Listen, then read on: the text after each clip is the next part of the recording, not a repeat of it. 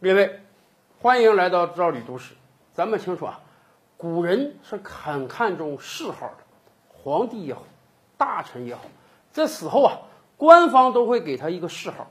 这个谥号基本上是当时的官方对这个人一生的盖棺定论。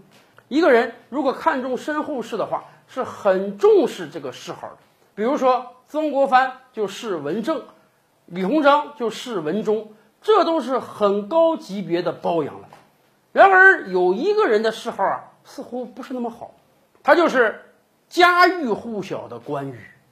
关羽谥号啊，不是刘备给的，可能没来得及，是后来刘备的儿子，也就是阿斗刘禅给的。刘禅给了关羽什么谥号呢？壮缪。这两个字啊，很少听到有人是这两个号。按照谥法说呀，无耳不遂曰壮，名与实爽曰谬。有人也说，这两个字儿很准确地评价了关羽的一生。关羽嘛，是武力超强的战将，也曾经取得过非常辉煌的战绩。然而最后也因为自己的原因，不但自己身首异处啊，也把整个国家。拖入到灾难之中，所以阿斗给关羽这个谥号啊，谬名与实爽，意思是啊，你关羽有点名不副实。在三国那个时候，甚至在后来，没有多少人对关羽这个谥号提出意见，大家也认为关羽一生的功绩跟这俩字儿基本是相符的。然而后世可就不一样喽，从明代开始。我国老百姓陷入了一场轰轰烈烈的对于关羽的喜爱之中，关羽不断的登峰造极，到最后已经是武圣人了。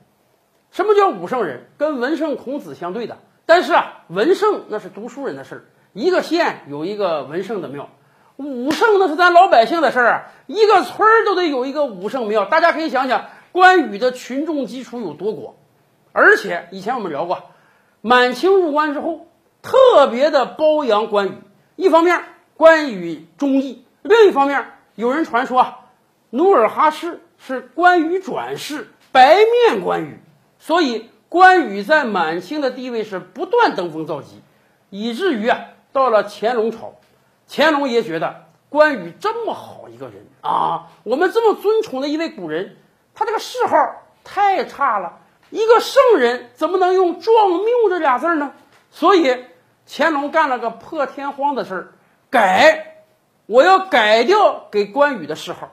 当然了，改谥这个事儿很符合乾隆的人设，因为乾隆在哪怕看古人字画的时候，都特别愿意上去提两笔，何况关羽这么重要的人。经过乾隆下令啊，满清首先把关羽的壮缪改成了神勇。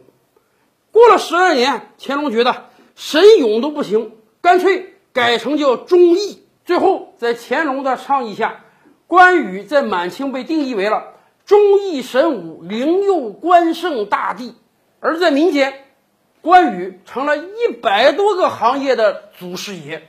关羽的地位，咱们这么讲吧，超越了三国他所有同时代的人物，甚至超越了整个中国历史所有的人物。如果阿斗知道他二叔后来有这么高的地位，恐怕。都得后悔，怎么给关羽就给了“壮缪”俩字儿了？